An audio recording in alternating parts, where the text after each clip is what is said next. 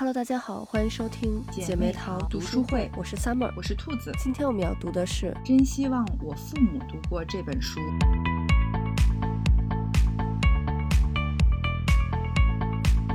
这本书我真的是推荐所有当了爸妈或者想要当爸妈的人都去看一看。我觉得真的讲的是特别好，就是我看这本书的感觉，就是真希望我早点读过这本书。看这本书的时候呢，我也就是在不断的自省，就是其实作为父母，我们不是一开始什么都会的，但是呢，我们要在这个教养孩子的过程中，像作者说的，要经常检视内心，多做自我批评。嗯，这一点我觉得非常重要。这本书一开始就提到了我们在节目中其实反复讲到的一个主题，就是身教大于言传。嗯嗯，我们想让孩子成为什么样的人？我们其实就是先要自己做到那样的人。我们可能有一些人会经常就说：“哦，我想要孩子成为什么什么什么样的。”嗯，但是如果我们自己都没有成为那样的人，那我们为什么要强求我们的孩子要这样呢？就很多人会说：“正是因为我没有成为那样的人呀，所以我想让孩子成为那样的人。”但是其实我们要知道，是孩子不是我们的附属品，他们的人生是属于他们自己的，我们其实只是一个辅助的一个角色。嗯，如果你自己曾经因为某种困难而没有成为自己想要的人，那你其实应该更能理解孩子也会遇到呃那种困难。呃，当然我们可以辅助孩子去度过那那份困难，如果度过了，那当然很好。但如果没有办法克服那个困难的话，那其实我们我觉得应该要放宽心，就是不要强求孩子，而是要去理解他们。对我看到这本书的感受就是，对，因为我现在还没有孩子，所以我一开始想的就是想到的先是就是。嗯，会去在这个过程当中思考我和我父母的关系，嗯，然后再往后看，就是我的感受就是，哎呀，就是幸亏我现在看到了这本书，就是我觉得我在还没有孩子之前看到这本书是非常幸运的，就是在看这个的过程当中，就我既梳理了，嗯，我和我父母之间的一些呃事情和关系。然后同时，我又开始会思考，就是说，将来我有了孩子之后，就是我要怎么做。所以我觉得我现在看到这本书，就是觉得，哎呀，就是你是说你是希望早一点看，我说，嗯，幸好我早一点 看到了这本书。所以我觉得这本书真的非常好，而且，呃，如果一直有听我们节目的朋友，就是还可以结合我们之前读的两本书，一个是呃非暴力沟通。还有一个 是，呃，幸福超越完美。嗯，我觉得就是可以结合起来看，会对自己有很大的帮助。对对，而且我后面也有在思考，就是说，不仅仅是在这个亲子关系上，其实有一些内容它也可以应用到这个亲密关系和一些你在日常中，嗯，与朋友啊，然后你的家人亲戚来相处的一种一种。呃，行行为方式，我觉得这个还是就是挺有实践的指导意义的。嗯，没错，尤其是它这里面其实专门有一章是讲这个怀孕时候的事儿。嗯，所以就是并不是呃，全都是你当了真正的就是孩子出生之后，你当了父母之后的事情。嗯，它其实从。怀孕一直到后面，就是孩子，呃，青春期甚至长大成人，它都有一些就是呃指导的这个方面。对，而且就是可能你还没有孩子的时候，你看到这本书，你觉得这是很好的一本书，但可能很多就是其中的有一些地方，因为你还没有呃经历过，所以呃可能并没有很深的印象，或者是不太能理解。但是等你有了孩子之后，因为你曾经看过这本书，呃，你。就会脑子里有这本书，然后你到时候，呃，再去回看，比如发生了类似的情况的时候，你再去回看这本书的时候，你就又会有新的理解。嗯，对对对，我当时看的时候是在想说，嗯，等我就是等等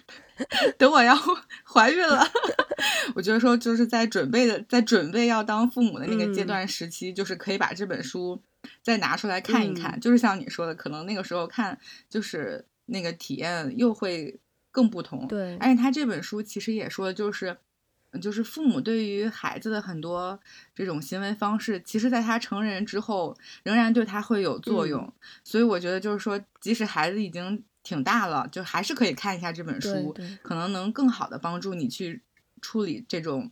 亲子关系。对，没错，就跟我记得我呃上大学的时候学的那个专业课的内容，当时。嗯，其实因为还没有工作过嘛，然后就没有太多的呃那种感触，但是。就是你大概脑子里知道，就是有这些东西。等工作当中，然后又遇到了相似的问题的时候，我就会再回去翻那些书，然后就会觉得，哦，原来是这个样子，就是给自己找到了这个解决的方法。嗯，我觉得其实这个这本书也是类似，我还挺好的。对，就是可以不断的在实践中再回来去看他说的，可能有一些稍稍理论的东西，你就你就会更能理解他的那个意思。然后知道怎么做，嗯，对。然后，呃，这本书呢，其实讲到了，其实很多时候我们的情绪并不是因为孩子做了什么，而是因为孩子做的这件事情引发了我们对于过往经历的这个回忆。比如说，我们小的时候哭闹的时候呢，父母总是很凶的去训斥我们，呃，那当现在我们的孩子哭闹的时候，我们。就很容易感到这种焦虑或者烦躁，是因为这样的场景让我们回想起了我们小时候的那个样子。嗯，所以呢，就是在这个时候，我们就需要冷静下来。我之前听过一个六秒原则，就是说你很生气的时候，你停下来，或者说你冷静六秒。嗯，呃，这之后其实你的那个。你的那个脾气，你的那个怒气，可能就已经就消掉了。嗯，因为通常其实我们很生气的去训斥孩子的时候，那个时候孩子其实他什么都听不进去，他只是感受到了你的那个愤怒，然后他感觉很害怕，然后但他整个大脑全都是懵的。嗯。所以你跟他讲的那些道理呢，他其实一点都没有听进去。嗯，我记得在我儿子就是他还比较小的时候，有的时候可能我儿子犯了一个错误，然后我老公就是去训他，然后呢，我儿子每回就是爸爸一说他，然后我儿子的反应就是当下一下就傻了，然后就呆在那里，呆呆的就就就不动。你当时就是你可以感觉到他整个大脑全都是懵的，都是空的。然后你跟他说什么，他全都听不进去。就是你跟他讲那些。道理，你问他什么，然后他就就就很机械性的就是呃回答是，然后就他其实他完全不懂里面的那个逻辑，但是我觉得特别逗的一点是，就我闺女，嗯，碰到同样的情况，他就会跑过来抱你，就是我觉得一个可能是就是男生和女生性格不一样，或者说可能或老大和老二性格不一样，嗯，但是反正我觉得就是。人和人，每一个孩子和每个孩子，其实性格都是不同的。嗯，所以其实我觉得，也是就是一个教育的方法，你并不能适用到所有的孩子。对，嗯，你就要因材施教。你像我们一个家里头，就是呃爸爸妈妈都是都是同一个这个爸爸妈妈，嗯，然后这个家庭的环境也没有没有变化，嗯，那。教育出来的孩子都有两种截然不同的性格，那何况就是不同的家庭教育出来的孩子，每个人性格都是不一样，都要当成一个独立的个体去看待。是，没错。所以我觉得他这本书很好的一个视角是，他不是，呃，就是就是从孩子的这个角度去说，他其实是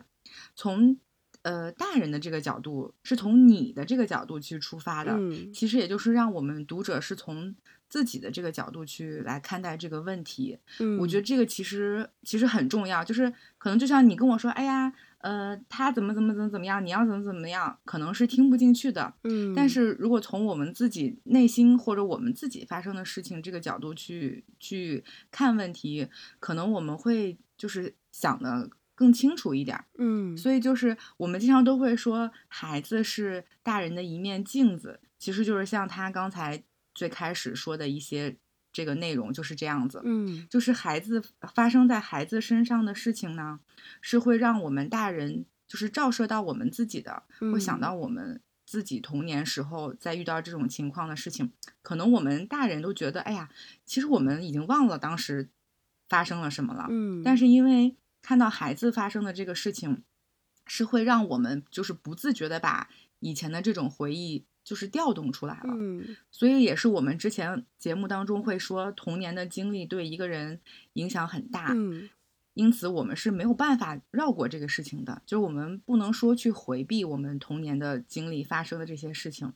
不是说我们回避，然后这个事情就不存在了，它也是在帮助我们说，我们要正确的去。面对童年发生的这个事情，然后想办法去解决这个问题，这其实也是对我们的亲密关系和亲子关系都有很好的方式，所以它其实是让我们自身变得更好了，从而使得我们的亲子关系会变得更好。所以我觉得他的这个出发点其实是非常非常好的。嗯，你你刚才说那个孩子是家长的一面镜子，嗯让我想起来就是最近。呃，一个事儿就是我和我儿子和女儿有时候我们就是玩儿，我会把他们抱在我的腿上，然后就跟他们聊天啊，或者是干嘛的。然后但，有时候呢，可能他们比如说做的事情或者说的话，嗯，我不是嗯、呃那么的喜欢，然后可能其实也。不一定是真的不喜欢，或者有时候可能就开玩笑的和他们就是就是那样往他们脸上吹一个气那样子。然后呢，就是我是无意的，而且也不是就是带有恶意的。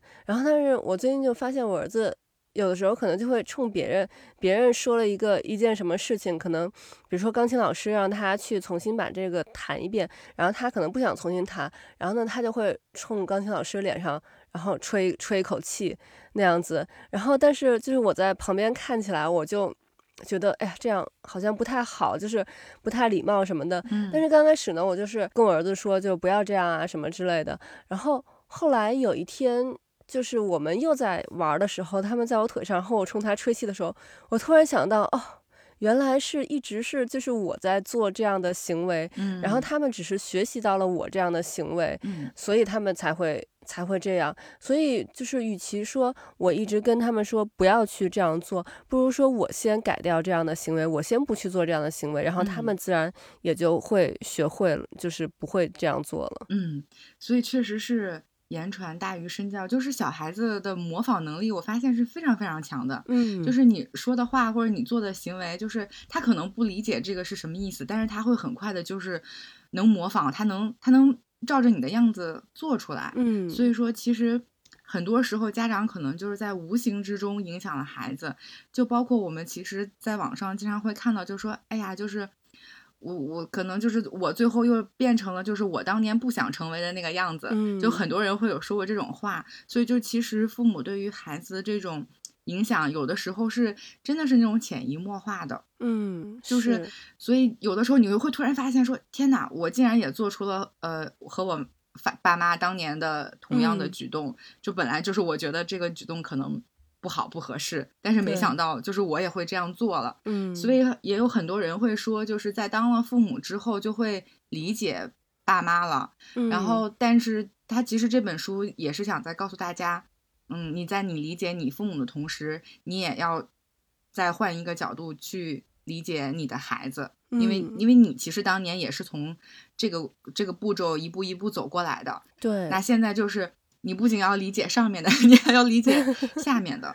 嗯，所以我觉得他就是给你提供了一个视角。对对对嗯，对，嗯没错。但是我觉得，就是因为我们毕竟都是从孩子成长过来的，所嗯以我们其实经历过作为孩子经历过的那些事情，所以我们其实是呃容易去理解孩子的。但是对于孩子来说，他们就是还只是一个孩子，他们没有经历过大人嗯经历过的那些事情，嗯，所以他们就很难去理解大人的想法。对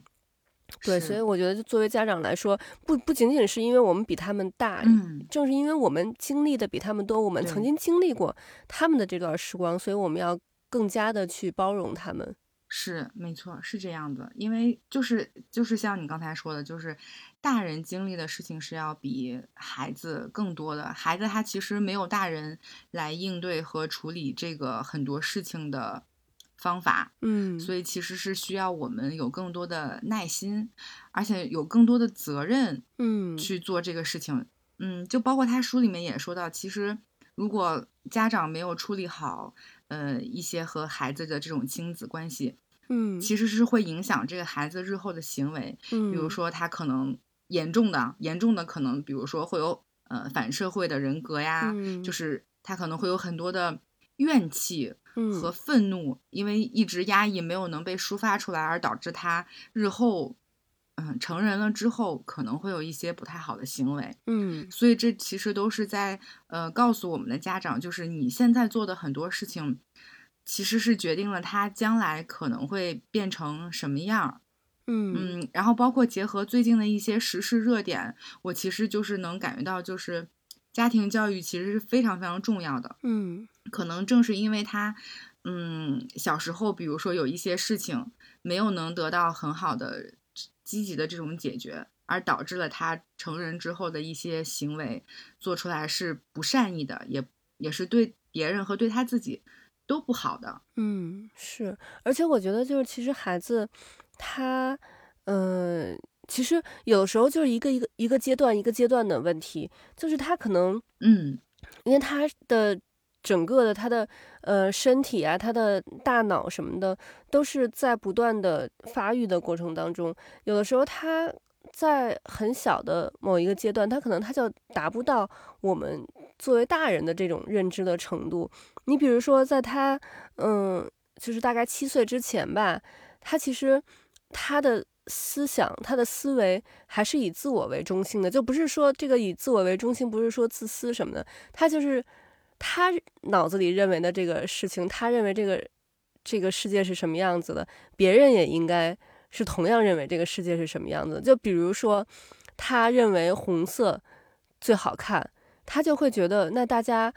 都会觉得红色是最好看的。然后当你跟他说。比如说，他问你，你觉得什么颜色最好看？你说蓝色，他就会觉得你怎么会认为蓝色最好看？蓝色怎么会是最好看的颜色呢？不是应该是红色吗？就是 他其实不是是他的问题，或者是你的问题，只是他那个时候他的认知程度还没有达到咱们现在的这个认知程度，所以我觉得有的时候家长，就也不用过多的去呃担心孩子，就是他慢慢长大到了下一个阶段，他自然就会。就会成长了，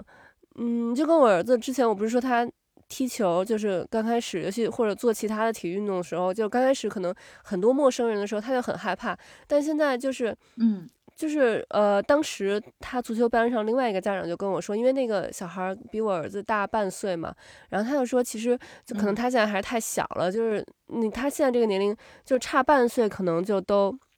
差的很多。那我儿子就是反正。这几个月吧，然后踢球踢一踢，就他就慢慢就克服了这个，嗯，对陌生人的这个恐惧。然后现在，嗯，在他班上踢的就还不错。我觉得就是，嗯，不用太着急，孩子慢慢长大了，就就很多东西可能就解决了就好了。对，我觉得你说的这一点我还是挺认同的。就包括他在这个书里面，作者也有说到，就是。嗯，父母应该是先考虑当下可行的状况，就别想未来可能发生什么。就很多家长会会幻想一些未来的状况，比如说，哎呀，万一他以后也只只有在这种情况下才愿意做这个事情，那怎么办？万一他永远呃学不会自己睡觉怎么办？万一就是我要上班了，然后就是他又抱着我不让我走怎么办？就是家长会去想幻想一些。万一以后会怎么怎么样的事情，嗯，所以我觉得这也其实是很多家长在现在教育孩子的过程当中会很焦虑的一个原因之一，就是他们都在，哎呀，去想以后怎么怎么怎么办，但却忽视了就是现在当下，呃，应该要怎么去解决这个问题。嗯，就是像你说的，我觉得孩子的很多行为其实就是都是阶段性的，嗯，就是所以你不用太觉得说，哎呀，可能我是不是现在处理这个。行为的方式有有点奇怪啊，就会担心他以后怎么样。我觉得就是选择一个当下可行的做法，作为一种最优的选择去去做。你处理好了现在的事情，其实后面的事情可能就没有那么难了。但如果你不停的去幻想，哎呀，未来会怎么怎么怎么样，而忽略了当下的这个问题，反而有可能就是就顾此失彼了。我觉得，嗯，所以我觉得还是，嗯。在采用当下对每一个人都可行的方法，我觉得是更有效的。嗯，对，没错。我觉得就其实当家长还挺容易焦虑的。嗯，就是嗯，因为我们知道，可能比如说孩子到某个年龄段都应该要做什么样的事情。如果你的孩子到那个年龄段 没有做到这样的事情，你就会觉得，哎呀，我的孩子是不是嗯不正常或者什么？但是就是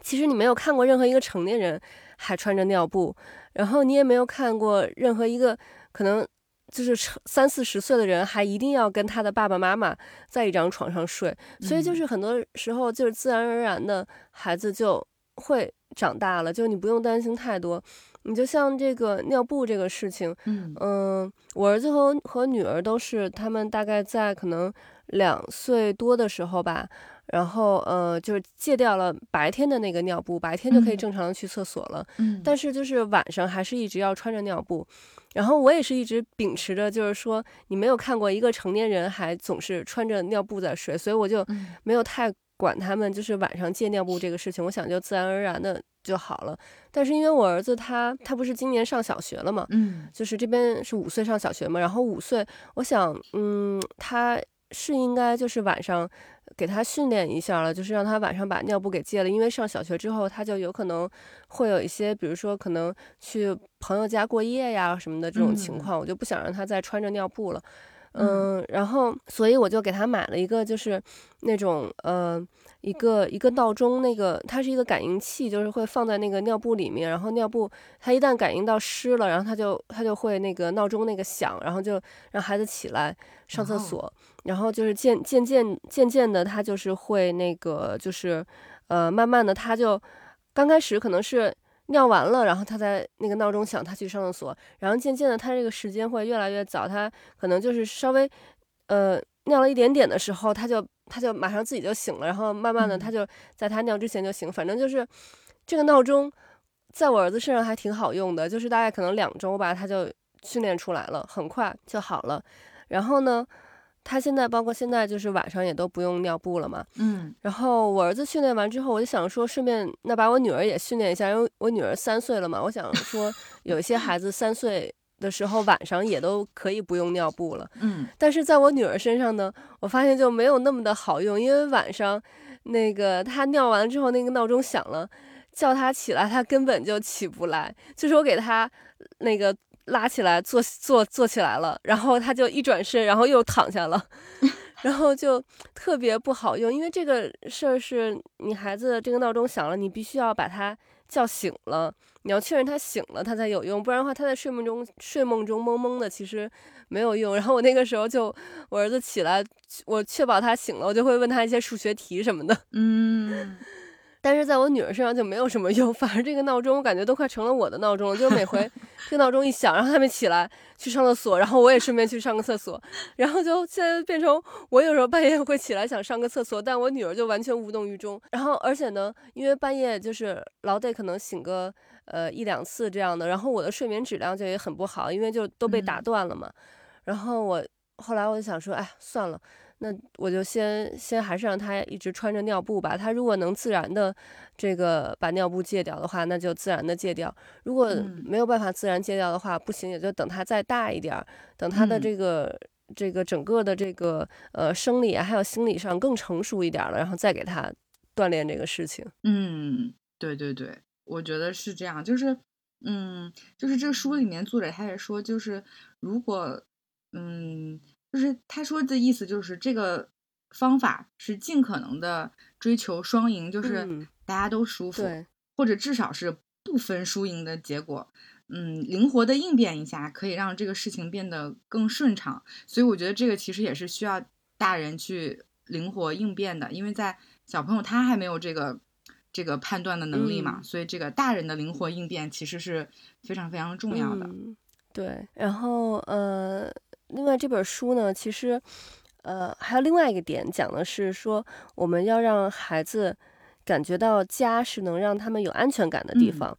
嗯，他们在家里面，在家人面前可以完全的放松自己，家人呢能接纳他们的任何情绪，嗯这一点其实也非常非常重要。嗯因为首先孩子他能感觉到你呃他们的这个任何情绪，你都是可以接受的，而不是说只有正面的情绪可以接受。嗯当孩子出现负面的情绪，比如说愤怒呀、恐惧啊、悲伤的时候，你就开始烦躁了。嗯那这样的话，孩子就会觉得，哎呀，我是不是不应该出现这些负面的情绪？嗯他会觉得出现负面情绪是他自己的错误，他就每当出现这种负面情绪的时候，他就会觉得很内疚。那这样的话，他就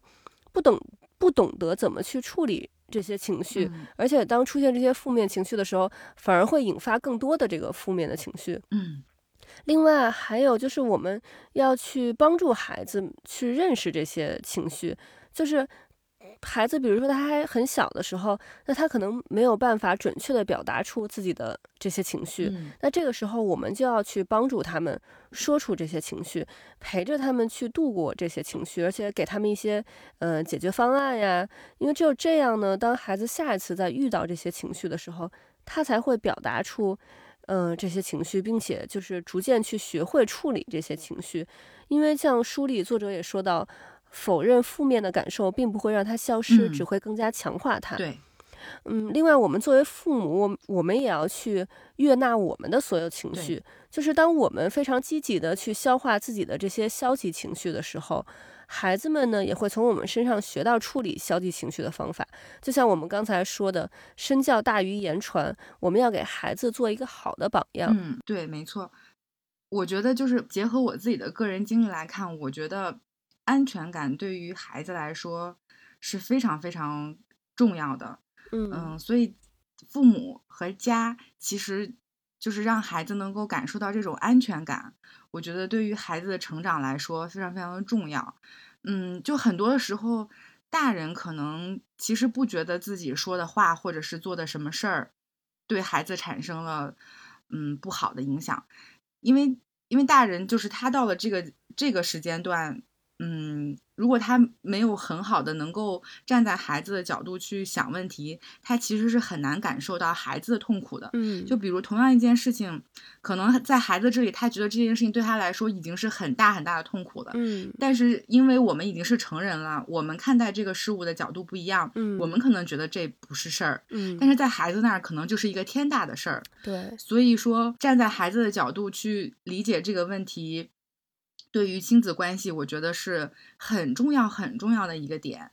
嗯，因为小朋友可能就会想，哎呀，妈妈这样做是不是生气了？他是不是呃，就是不喜欢我了呀，或者是怎么样？但是大人很少会站在这个角度说，哎呀，我这么做，呃，是不是会让小让我的孩子不开心了？他是不是会对我有意见、有想法？大人很少会这样想。对，所以我觉得其实能能换个角度来想这个问题很重要。嗯，当然，我看到我周围的就是朋友在做家长之后，我觉得我们这一代人做的就是相对来说更好一些。我们会主动的去跟孩子道歉。嗯嗯，这个其实，在上一代父母中会比较少有这样的情况，但是我感觉现在年轻人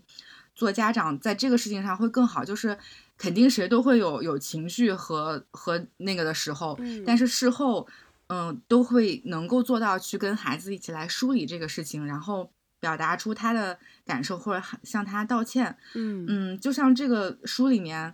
嗯，作者也有说，就是孩子需要的是父母真实可信，而不是十全十美。嗯，就这个，咱们之前其实前几期节目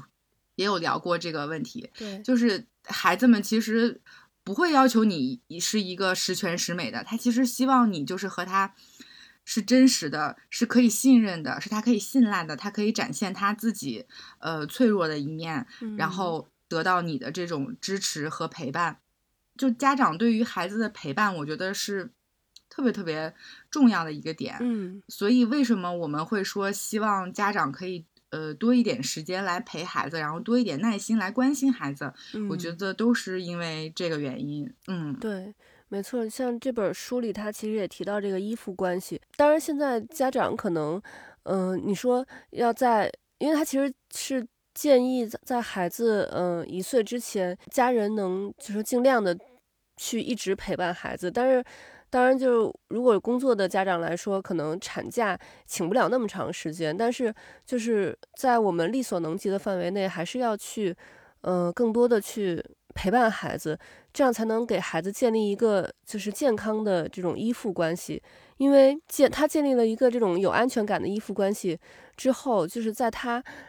长大之后，他跟别人再去建立各种联系的时候，他才会就是建立一个很健康的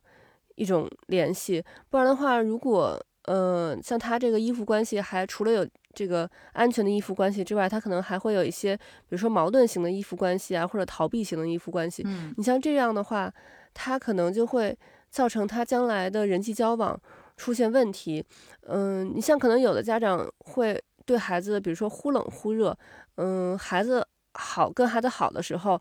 都玩的就是不分你我了，然后可能孩子犯错误的时候就对孩子很凶，或者是有的时候，比如说在忙的时候，孩子一直想让你陪他玩，然后嗯家长就一直不理他，或者是甚至会凶孩子，那这样的孩子他就会产生一种矛盾型的依附关系，他就是他很想跟你亲近，但是他又很害怕去跟你亲近，当你就是想要去跟他亲近的时候，他不知道我到底该不该要去跟你亲近了。所以这个其实就是也是，嗯，对孩子影响很大的。嗯，对。所以就是有你说的，我也想到，呃，作者说的另外一个点就是不要去评判一个孩子，嗯，也就是不要去擅自的给他去定性，说这个孩子是好或者是不好。嗯嗯，我觉得他说的有一个方法很好，就是说多去表达。你的感受，多去说一些细节的东西，嗯，比如可能很多家长会说，哎呀，嗯，你的数学很好，他就会觉得这这其实是一个在给孩子评判定性的一个话，倒不如去说一些更具体，比如说啊，你解这道题的时候，哎，特别认真，我觉得你这个样子和这个态度特别特别的好，就说一些更细节的东西，对，然后说一些你的感受，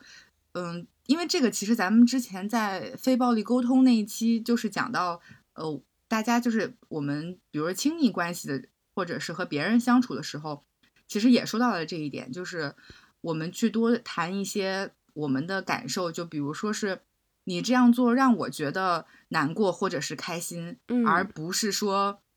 哎呀，你这样做你就是不好，或者你在做这个事情的时候，你就是喜欢这个样子，嗯，就是不轻易的去给别人定性，去评判别人好与不好，而是真实的表达你的感受。因为确实，我们每一个人对待同一个事件，可能体验都是会不一样的，站在不同的角度考虑问题，肯定想法是不一样的。对，所以我们更多的其实需要的是，呃，去倾听对方，然后。你说出你的感受，他也说出他的感受，然后来互相理解，从而解决这个问题，而不是说去把对方当成一个敌人，一定要分出一个嗯对错或者是你输赢。所以我觉得就是没，其实是没有对错这个事情的，就是我们很多时候反而是为了争出一个输赢来，嗯，但反而影响了我们的。呃，关系和感情，我觉得这个就是无论在亲子关系还是亲密关系中，其实都是很重要的一点。就像父母对孩子，有时候一定会想说：“哎呀，就是我的是对的，你要去听我的，服从我的这个想法。”但其实大人和孩子之间，我觉得也是没有必要说一定要去争一个输赢，因为很多时候。嗯，孩子他还没有经历过大人经历的这一些，就他的想法可能本身就是一个很单纯的，就是基于他当时遇到这个事情他的想法。但大人可能会就是加入了一些多的这种体验和感受在里面，然后他的这个性质和味道可能就变了，但从而会影响的是当下你们两个人相处的这种模式。所以我觉得，嗯，你先前说的这个。六秒，我觉得这个模式还蛮好的，就是其实也是跟我们呃老话说“三思而后行”其实是一个意思，就是你稍微稍微缓一下，稍微想一想，然后再去呃说话或者去做你要做的下一步的这个行为，嗯，我觉得可能会好很多。嗯，对，这个书里头作者其实说有一个特别好的一个经验法则，就是当呃争论的时候。尽量使用这个我陈述句，而不是你陈述句。我觉得这个特别好。就是我们吵架的时候，经常会说你怎么怎么怎么样，你怎么怎么样。你这么说的时候，对方就会本能的，就是产生一种抗拒的心理，他就会觉得你一直在指责我。但是当吵架的时候，我们说我怎么怎么样，比如说我感觉到很受伤，或者我怎么去跟对方表达出你的感受来，然后对方这样才能更能去理解你。去尽量避免把这个争吵升级。对，没错，是这样子的。就是，嗯，就是很多时候我们在这个事，就是在某一件事情上，就是我觉得每个人都有情绪上来的时候，嗯，那个情绪上来的那一刻，其实还是比较难控制自己的这个一些言行，嗯，所以说，所以说就是可能真的是要稍微稍微缓一下。嗯，而且就是多站在对方的角度去考虑问题。我觉得无论是在亲子关系还是亲密关系当中，都很重要。嗯，就是就像我们之前几期有讲过，就是你可以呃尝试多去想一想，或者是放大他的优点去想这个问题。嗯，而不是说永远都聚焦在他的这个缺点上面，嗯，那你肯定永远看到的都是呃不好的这一面。嗯，对。然后我最近有一个朋友，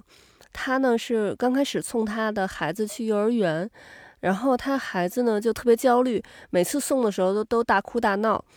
然后他就会陪着孩子在幼儿园玩一会儿，然后之后，嗯、趁孩子就是。嗯，玩的比较开心，不注意的时候就悄悄的走了。其实好多家长可能都会这么做，嗯，但是我跟幼儿园的老师聊了之后呢，幼儿园的老师说，其实最好不要这么做，因为就这样孩子就有可能，比如说他玩着玩着安静下来了，然后家长看孩子就是 settle 下来了，然后家长就悄悄的走了嘛，然后但是这个时候孩子可能突然想起爸爸妈妈了，然后他就想找，哎，爸爸妈妈在哪儿呢？然后就看爸爸妈妈不在了，然后因为爸爸妈妈走的时候没有跟他打招呼嘛，所以嗯他就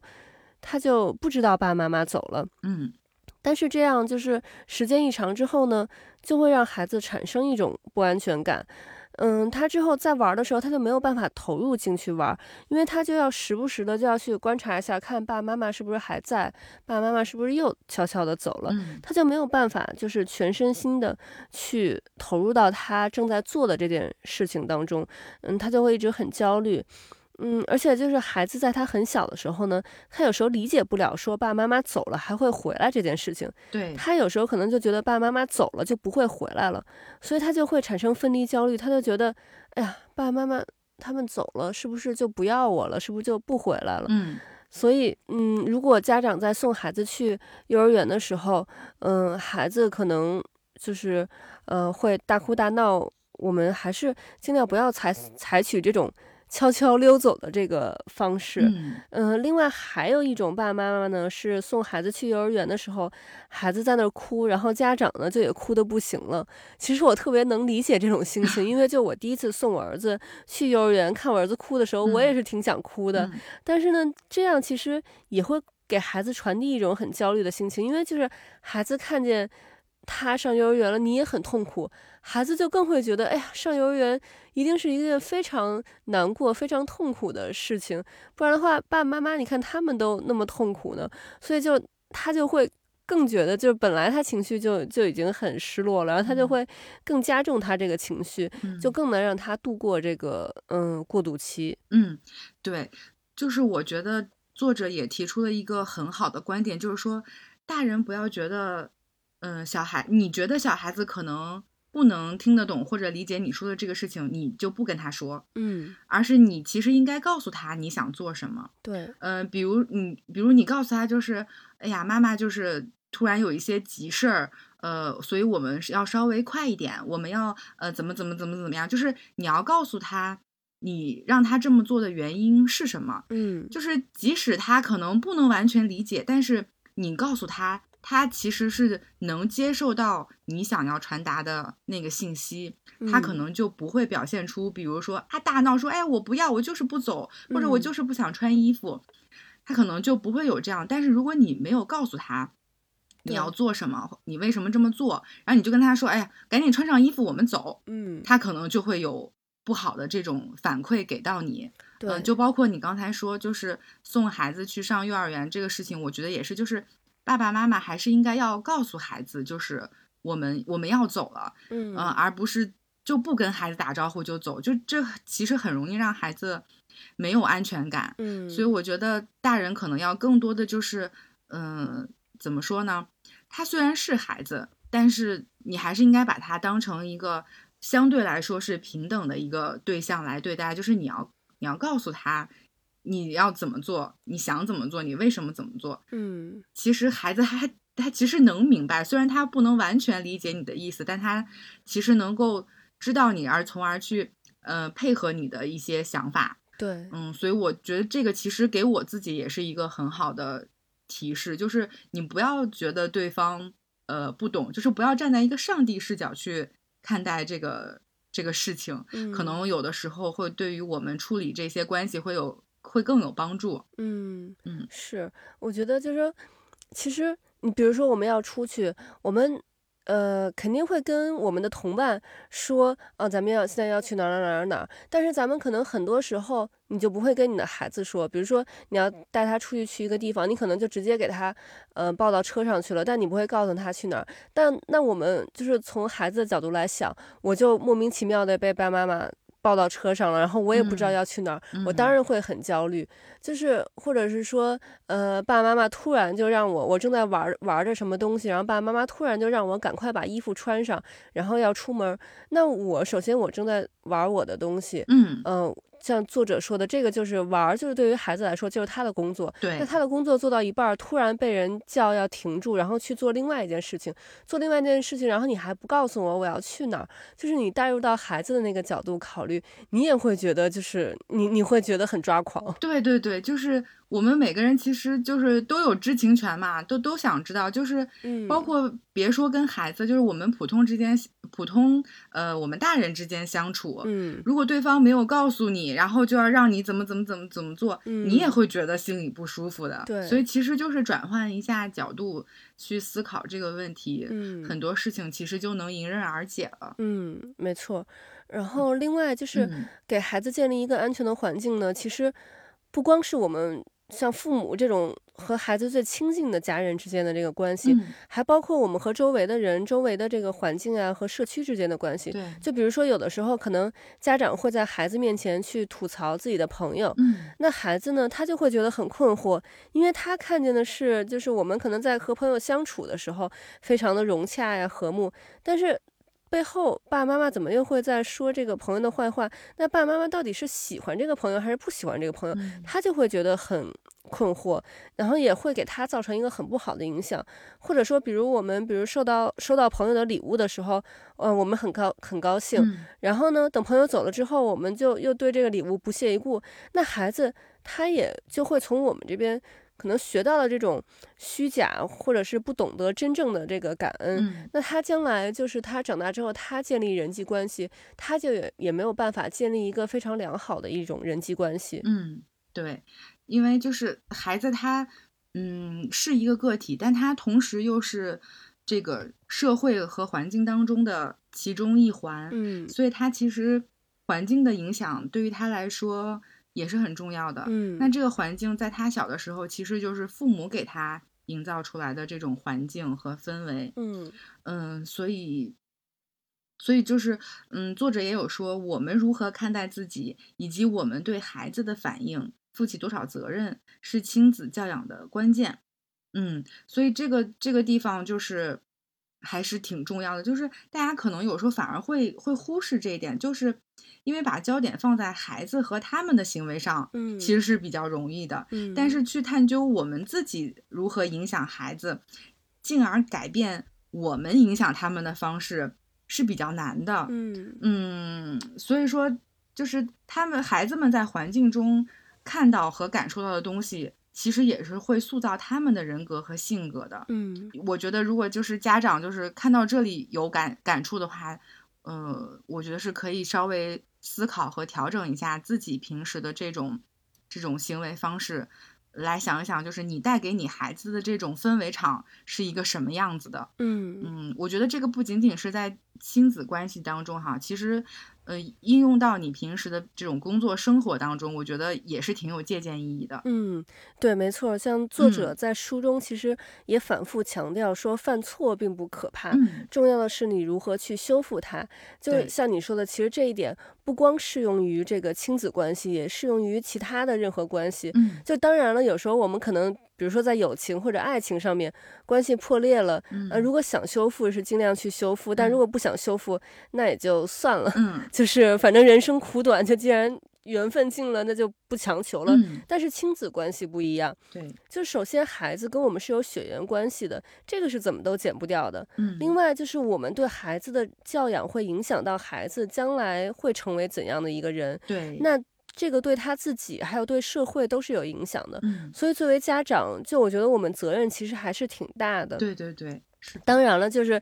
也会有一些压力，就是但是就像呃作者说的，我们虽然会犯错，而且我觉得就算是。最棒的亲子关系的专家，可能在生活中也会在这方面有做的不好的地方。嗯，但是犯了错，就是不要去害怕，就努力的去尝试，去修复它就好了。要对孩子有信心，对自己也要有信心。就你相信，总有一天会看到一个让人欣喜的变化的。对对对，是的，是的，就是，嗯，我觉得这个书里面在最后一个大的章节哈，它就是作者说了。呃，要培养四种技能，我觉得他这四个技能说的很好。嗯，第一个是抗挫折能力，嗯，第二个是灵活应变的能力，嗯，第三个是解决问题的能力，第四个是从他人的角度看待及感受事物的能力。嗯嗯，所以我觉得这四点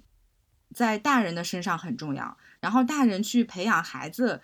呃，这四种技能也非常重要。嗯，我就觉得。他说的这个其实很有实践的借鉴意义。嗯嗯，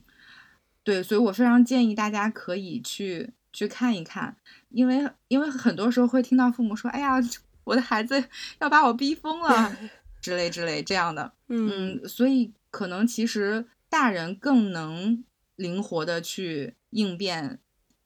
去解决这个问题。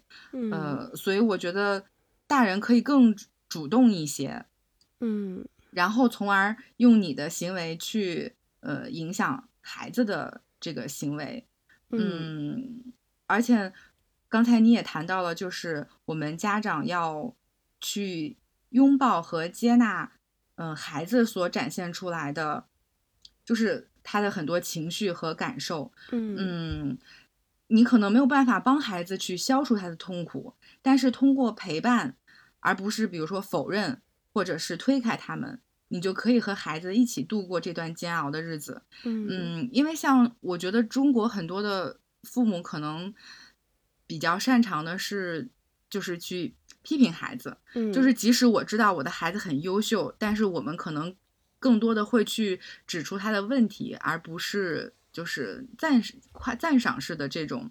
方式。嗯，但其实我觉得这。不是特别好的一种方式，孩子还是更多的是需要，嗯，你的陪伴、你的接纳、你的鼓励，其实就是像我们之前说的，他需要更多的这种安全感，嗯，这也是他的自信的一种来源，嗯，所以我觉得看看这本书，嗯，无论是对于大人还是说父母，我觉得都是非常非常好的。嗯，OK，那我们今天的节目就到这里了，我们下期再见，拜拜，拜拜。